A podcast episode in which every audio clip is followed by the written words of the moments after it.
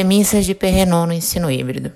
O ensino híbrido apresenta práticas que precisam ser difundidas para que haja mudança na forma de fazer educação, ou seja, sendo o protagonista da sua aprendizagem através de aulas diferenciadas, como por exemplo, numa das propostas específicas do ensino híbrido, denominada rotação por estação.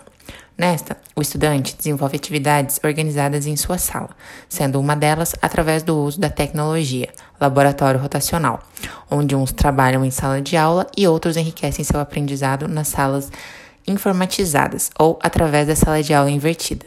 Neste modelo, os edu educandos podem acessar seu material em casa através de materiais disponíveis de forma online e depois vêm para a sala de aula tirar suas dúvidas e fazer exercícios práticos.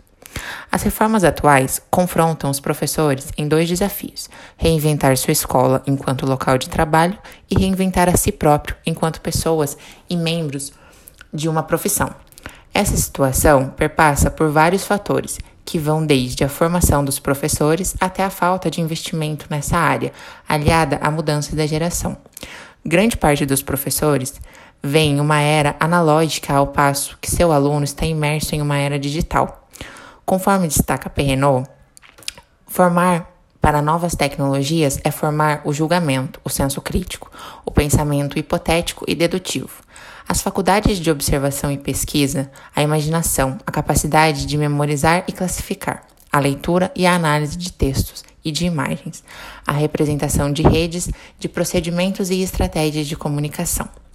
A integração das tecnologias digitais, na perspectiva da personalização do ensino utilizando o modelo de ensino híbrido, pode estar também aliada a uma transposição didática, cuja preparação estaria a cargo da escola e se fundamentaria nas ações práticas, conforme a sequência: práticas de referência, identificação e descrição. Precisa dessas práticas, identificação das competências e dos recursos, elaboração dos objetivos de formação, construção do currículo.